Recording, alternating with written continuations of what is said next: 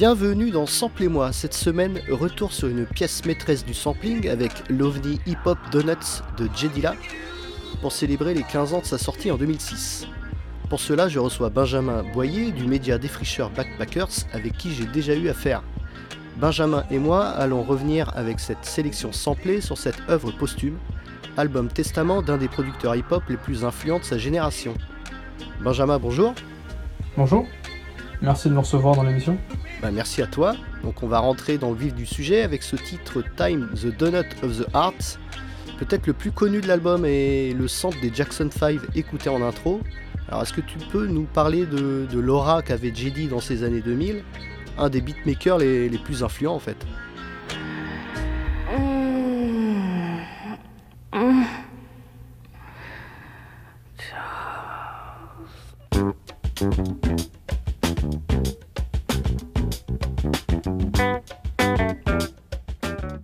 bah, là, euh, je pense que déjà il faudrait faire la, part entre vivant et après sa mort, parce qu'on sait qu'après sa mort c'est devenu quelque chose d'extrêmement important. Mais avant, avant sa mort, c'était quand même un producteur qui était déjà en place depuis très longtemps, des années 90, qui a commencé un peu à, produire avec, en famille avec euh, ses sa amie d'enfance, euh, son frère, etc., qui a commencé avec Q-Tip, toute l'équipe de The Yuma, donc Ali Shahid Mohamed et, et Q-Tip. Donc toute cette vibe Trap Call Quest, tout ce qu'il a produit pour Busta Rhymes, Slum Village. Slum Village avait vraiment fait rentrer dans une espèce de déjà de producteur très important pour sa génération. Et ce qui est marrant avec J.D. là, c'est que il est à la fois après sa mort, il est devenu cette figure un peu euh, déifiée presque de producteur majeur, mais en même temps, dans sa propre époque, quand il était vivant, il y avait déjà en parallèle à la fois ce côté, euh, c'est un producteur qui compte, on s'inspire de lui, et en même temps lui-même dans une position où s'inspirer des autres.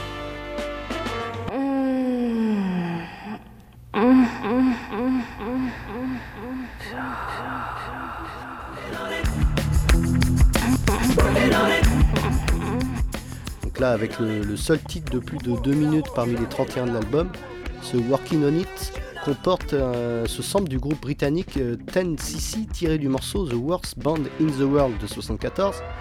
Alors, euh, comment s'est déroulée la création de cet album Donuts? Il l'a entièrement créé sur son lit d'hôpital en fait.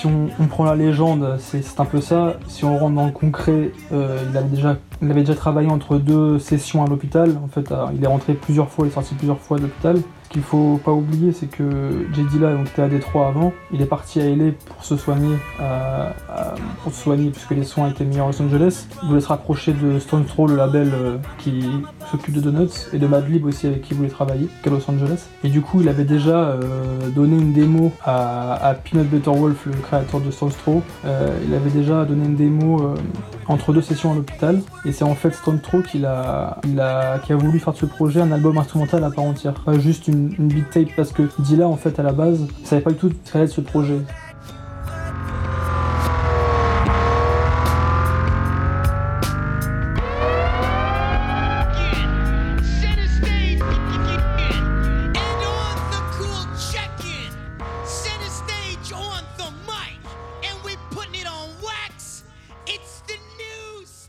Savait pas si c'était juste une big tape, il ne savait pas si ça allait être quelque chose de plus important. Et c'est en fait le label qui l'a poussé à, en faire un album instrumental. Donc il est retourné à l'hôpital et euh, il a créé cet album, il l'a a fourni un peu plus. Donc je suis arrivé à 31 titres et il a réussi à en faire une histoire, quelque chose de fort.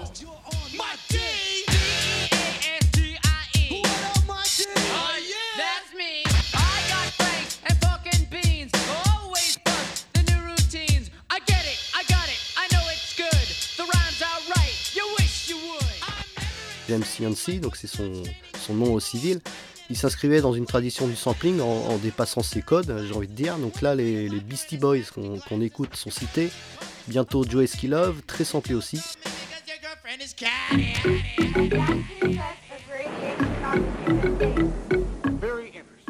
Tout comme son pote Madlib, Jedila affectionnait particulièrement cette technique musicale d'emprunt, donc moi qui m'intéresse dans l'émission. Merci le MPC, euh, MPC sampler mythique. Sampler qui est maintenant dans un musée à Washington DC. Ils ont fini par mettre sa, MPC, son Moog euh, au musée de DC, la partie afro-américaine du musée. Donc là on voit à quel point le hip-hop a une part importante dans l'histoire afro-américaine. On pourrait dire ce qu'on veut, on peut être pas d'accord avec ça, c'est peut-être exagéré, mais en tout cas ça a le mérite d'exister.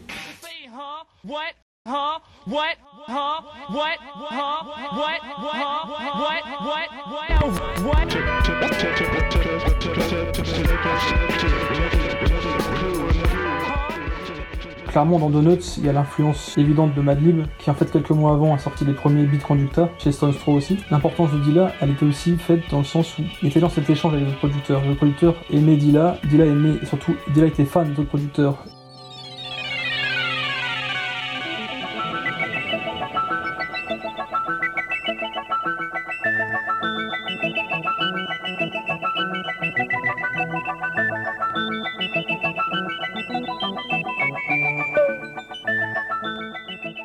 Pas seulement Dilla est, sorti de la lampe du génie et a fait Donuts, c'est qu'aussi tous ses producteurs contemporains l'ont influencé. Et Madlib le premier parce qu'il veut se rapprocher de lui pour travailler avec lui. Et euh, les beat conducteurs lui, ont, donné cette envie de, faire du beat pour du beat, c'est-à-dire s'autosuffire dans cette espèce de, de, plus faire des, d'instrus pour les rappeurs forcément. Le beat peut s'autosuffire et devient un genre en lui-même.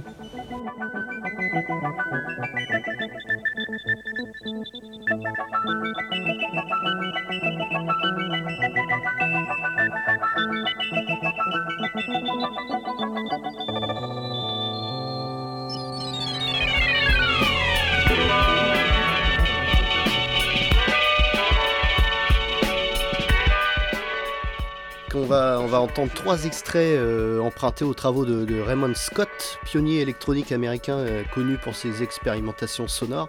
Donc Scott dira plus tard, c'est marrant, que les travaux de JD ont changé sa vie, car remis en lumière ses travaux datant des années 50-60. Donc Raymond Scott est parfois qualifié de visionnaire et control freak. On pouvait décrire euh, le producteur hip-hop comme ça.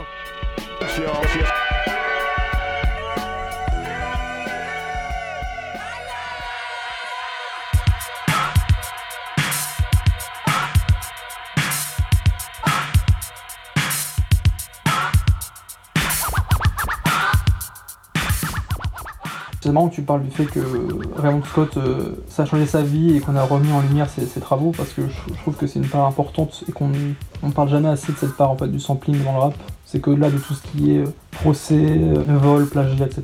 Ça a surtout permis à beaucoup beaucoup de musique anglo-saxonne et surtout américaine de sortir de l'oubli.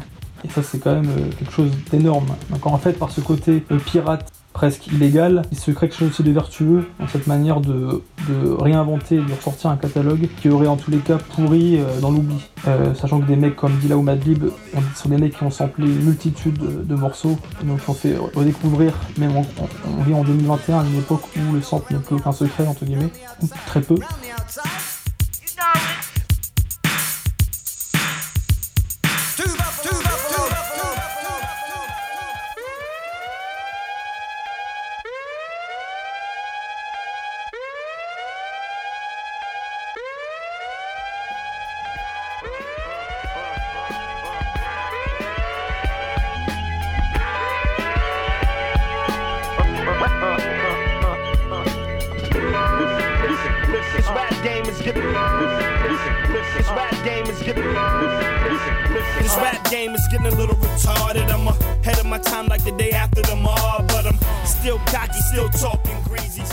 Je pense qu'on peut aussi juger un producteur à la qualité du catalogue qui semble. Je pense que c'est pas quelque chose de de dur que de dire ça. Je pense qu'à ce jeu-là, Dila, il est, il est clairement au-dessus du lot. C'est-à-dire que si on prend le catalogue de ce qu'a samplé Dila, il y aura très très peu de choses médiocres. Et ça, c'est quand même la qualité d'un digger, d'un fouilleur. Je préfère, moi, je préfère utiliser le mot fouille, je trouve ça plus, français. Mais en tout cas, voilà, à ce jeu-là, il est très fort. Et euh, si on peut dire qu'il est visionnaire, je pense que. En tout cas, moi j'ai parlé à beaucoup de producteurs français pour préparer mon article. Et ce qui ressort de Dilla en, général, c'est le fait qu'il n'ait aucune limite dans, dans, sa musique, dans ce qu'il va sampler.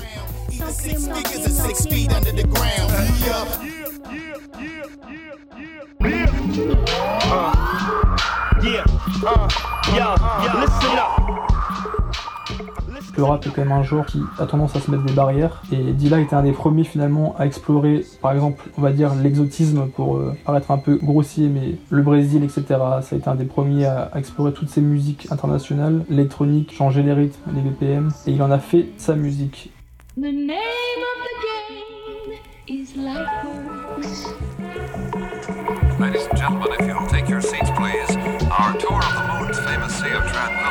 About to begin. A sightseeing tour on the moon.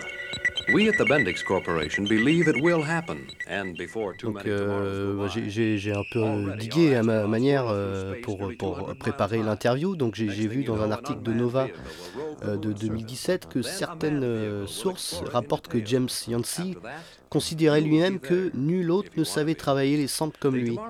Euh, on, on peut dire que cet album euh, en est la preuve. Là sur Donuts, on est sur quelque chose de très homogène finalement, en termes, en tout cas en termes de, technicité, pas forcément en termes de source de sample. Même là, même si au final dans, ce- dans cette, source de sample il part pas plus dans tous les sens, ça reste quand même euh, de la musique anglo-saxonne, voire quasiment uniquement américaine de la fin des soix- années 60, début 70. Donc on est quand même dans un truc assez basique en, en termes de sampling. What is the magic that makes one's eyes sparkle and gleam, light up the skies? Il a réussi à- donner son style et à sampler comme personne d'autre, c'est-à-dire en jouant avec les vitesses, avec les filtres, avec les choix de passage des morceaux, qui va sampler des choses totalement inattendues, ou simplement il va, il va comprendre en fait le cœur de chaque sample et l'émotion qu'il procure. C'est pour ça que l'album est assez émouvant, parce on sent que cet instinct du producteur, il est peut-être plus fort que chez les autres, c'est-à-dire qu'il il comprend le cœur du sample il va, il va le, le faire sien. entre guillemets. His heart does flips. The name of the game is Lightworks. How do you blush so shyly and make it linger yet boldly polish your ring finger? The name of the game is Lightworks.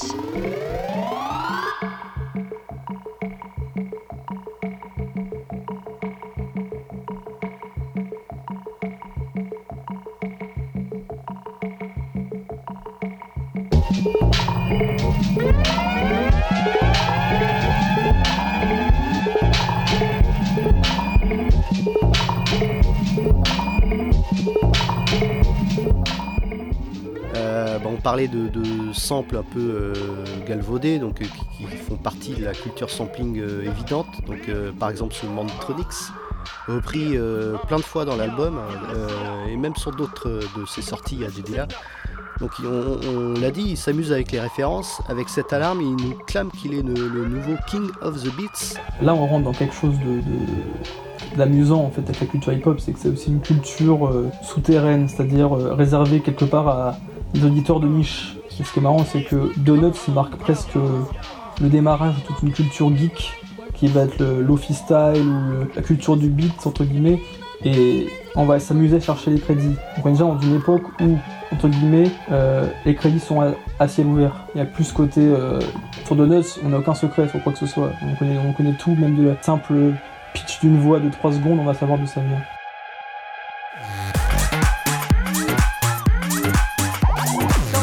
Samplez-moi, samplez-moi, samplez-moi, samplez-moi, samplez-moi, samplez-moi.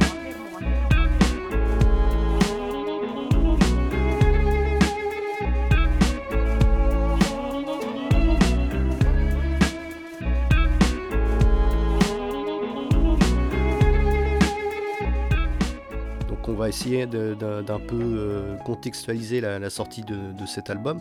Donc on, cette année 2006, très riche aussi. Alors euh, bah, je vais te de- demander pêle-mêle hein, ce que tu, penses de l'utilisation d'échantillons dans les différents extraits qu'on va écouter. Donc là c'est le Finally Moving du duo électro Pretty Lights avec un sample de Sony Stitt qu'on retrouvera plus tard sous une autre forme. Alors est-ce que ça t'inspire quelque chose cette utilisation euh, samplée?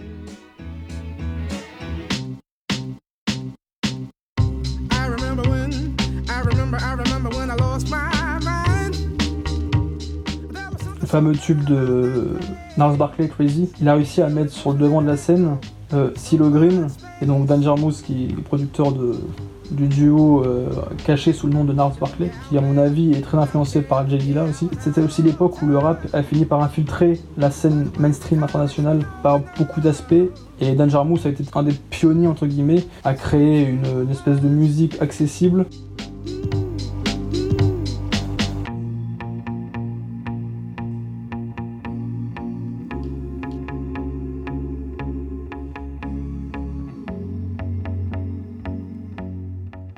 Crazy, c'est un très bon exemple de cette espèce de culture du digging, parce que Dangermous c'est un sacré digger aussi, qui a fini par euh, pénétrer en fait cette espèce de sphère euh, grand public.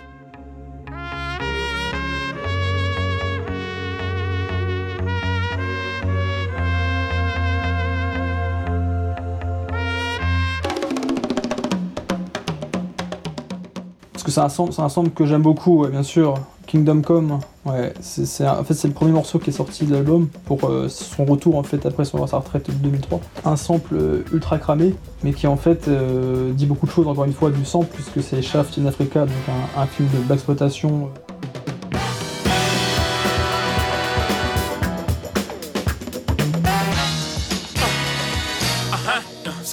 Chuck.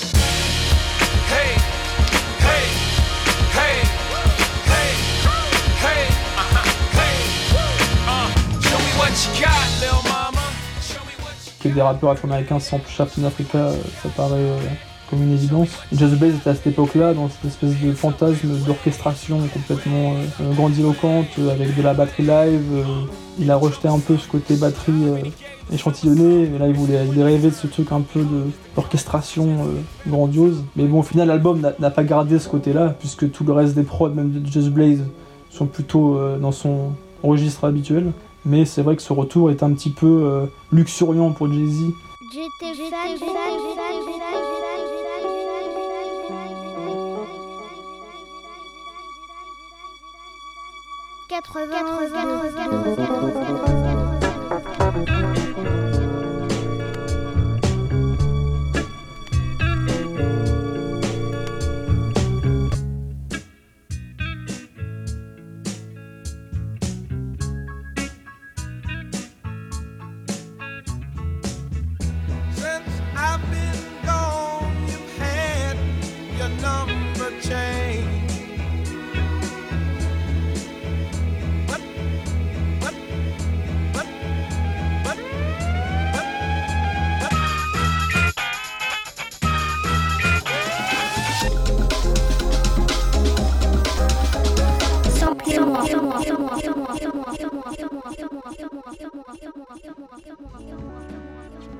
Si, on revient donc sur cet album euh, de Nuts qui fête ses 15 ans, ce mois-ci, avec le titre Waves et ses emprunts à Mantronics toujours, 10cc encore, et ce titre de 2004 de BR Gunna, rappeur dans l'entourage de J. Dilla.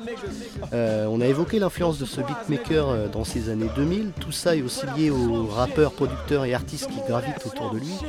Euh, JD a su dès ses débuts s'entourer et collaborer avec les bonnes personnes, c'est ça le secret en fait. Let's go.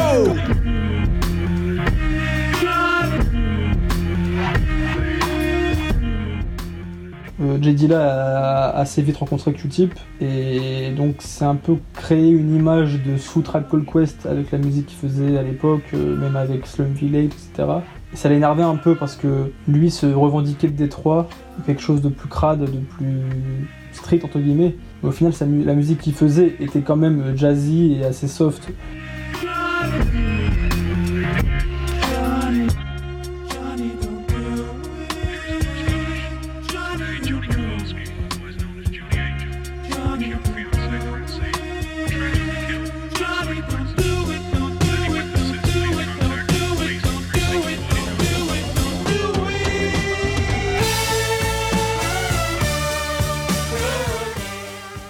Même bien avant les, les, Neptunes ou des mecs comme ça, il avait cette espèce d'entre-deux, il avait la jambe dans chaque, dans chaque euh, domaine, c'est-à-dire il pouvait être à la fois avec des rappeurs très street. Cette imagerie street, même son premier album, tu vois, la cover est quand même assez. euh, on est dans un strip club en fumée euh, de Détroit, il y a quelque chose de.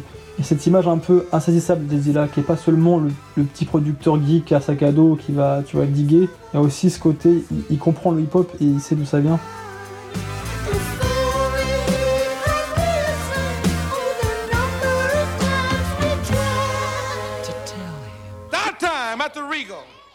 Euh, comme l'avouaient les membres de la fine équipe, donc déjà passé dans les colonnes de Backpackers en 2019, et aussi porté sur le sampling, cet album a été un tournant et annonciateur de beaucoup de productions à venir comme celle de Ketranada, que j'adore, ou même euh, Disclosure.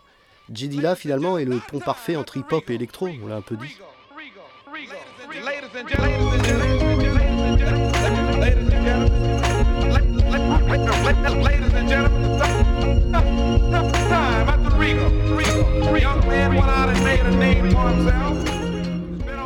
Il vient d'une ville comme Détroit qui est la ville de l'électro par excellence et qui comme Chicago, donc deux villes qui sont qui ont un, sous-genre musical approprié à, à leur histoire. Je pense que c'est un peu la symbolique de cet entre-deux du Midwest qui sont des grandes villes industrielles mais à l'écart des grosses grosses mégalopoles que sont New York ou Los Angeles. Je pense que l'électro a toujours fait partie de la vie de J. Dilla, des années 80 jusqu'au début des années 90. Il a été aussi contemporain de cette musique, il fait aussi la différence pour des créateurs, parce qu'il y a des gens qui sont des, dans la digestion et d'autres qui sont dans, le, dans la création. Je pense que J. Dilla c'est quelqu'un de, de créateur qui, qui arrive à tout de suite digérer ce qui se passe au moment même où il compose de la musique. Donc la scène électronique a été forcément très présente dans sa, dans sa carrière. Puis cette, cette électro de Détroit, euh, donc on peut citer Carl Craig ou, Ron Atkins, euh, il y a quelque chose, euh, espèce de, pont entre Kraftwerk et George Clinton, qui sont pour moi peut-être les deux pôles en fait de la carrière de J. Dilla, c'est-à-dire cette rigueur, c'est ce côté scientifique, technique de, de la- l'électro allemande, de Kraftwerk, et puis cette espèce de groove, espèce de, ce qui deviendra un peu cette culture hip-hop, mais de George Clinton, qui a été un peu le précurseur de, cette veine. Et je trouve que c'est vraiment bien, le, bien le résumé que de le situer entre ces deux pôles qui n'ont dans l'absolu rien à voir, mais dont Détroit est finalement une porteuse.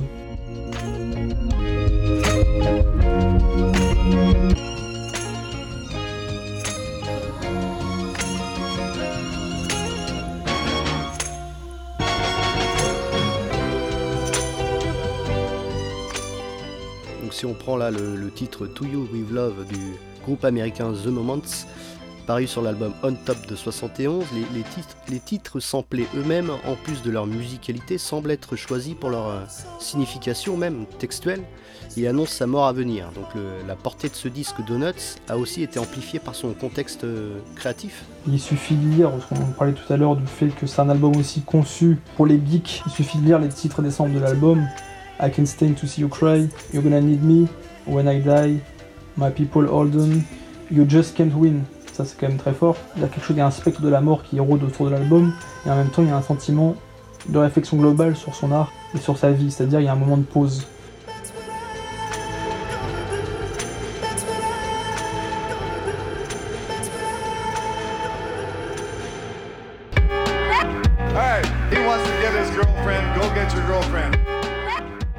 Faire changer de voix les, artistes, de mettre des filtres et quelque chose de presque pour maîtriser euh, son discours d'adieu. Il y, a quelque chose de beau dans cette façon de récupérer le passé euh, pour en faire son moteur de dernier souffle de vie entre guillemets.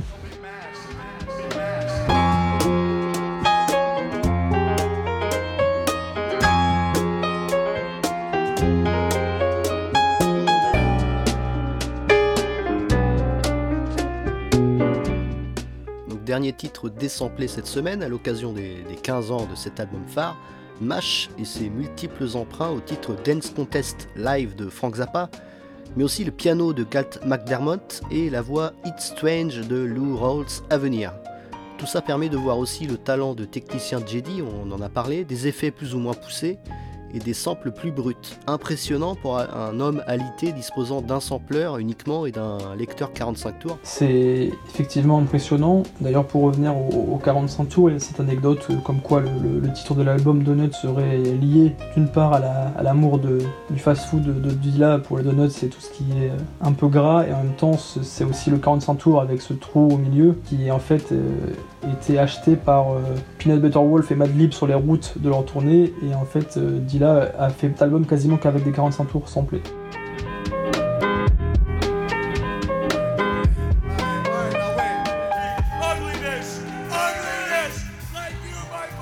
All right, wait a minute.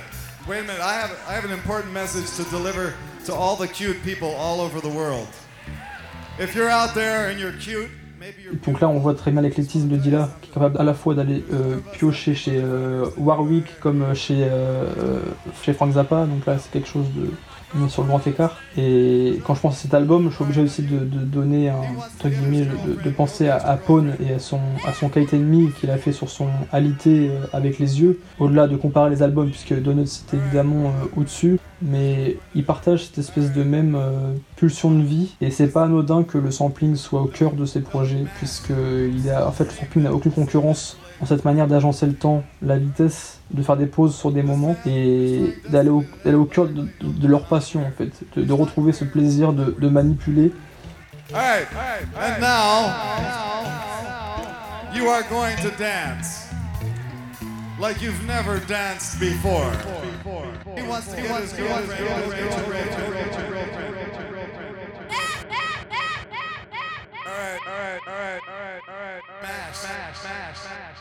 smash. All right, all right, all right, all right, all right. Now, now, now, now. All right, he wants to get his girlfriend. Go get your girlfriend. All right. En parlant d'hommage, on- le 7 février dernier était le J. Dilla Day, double hommage anniversaire de la communauté hip-hop au producteur disparu. Donc 7 février 74, date de sa naissance, et 7 février 2006, date de sortie de Donuts. Trois jours avant le décès de l'artiste, on le rappelle. On l'a vu, l'album est une explosion d'emprunts et de techniques d'effets. Plus personnellement, pourquoi toi, Benjamin, cet album te touche à ce point et pourquoi il est encore pertinent, tu penses, euh, 15 ans après?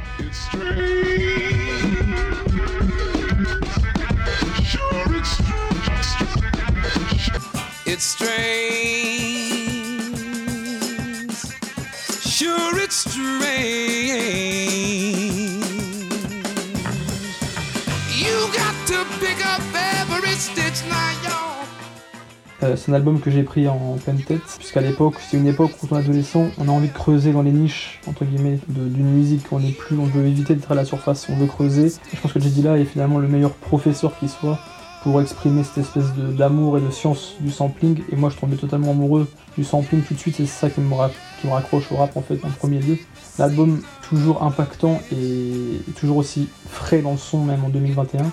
Et ce sera c'est important de, de continuer à en parler. Voilà, un homme, son sampleur, quelques vinyles. Voilà, ça pour moi c'est la définition de ce que je considère d'un beatmaker. It's strange. It's strange. Merci Benjamin d'avoir participé à cette émission spéciale Donuts de Jedila. Donc j'invite les, auditeurs à aller voir ton article hein, dédié sur le média Backpackers. Et merci encore euh, Benjamin et à bientôt. Merci beaucoup, à bientôt.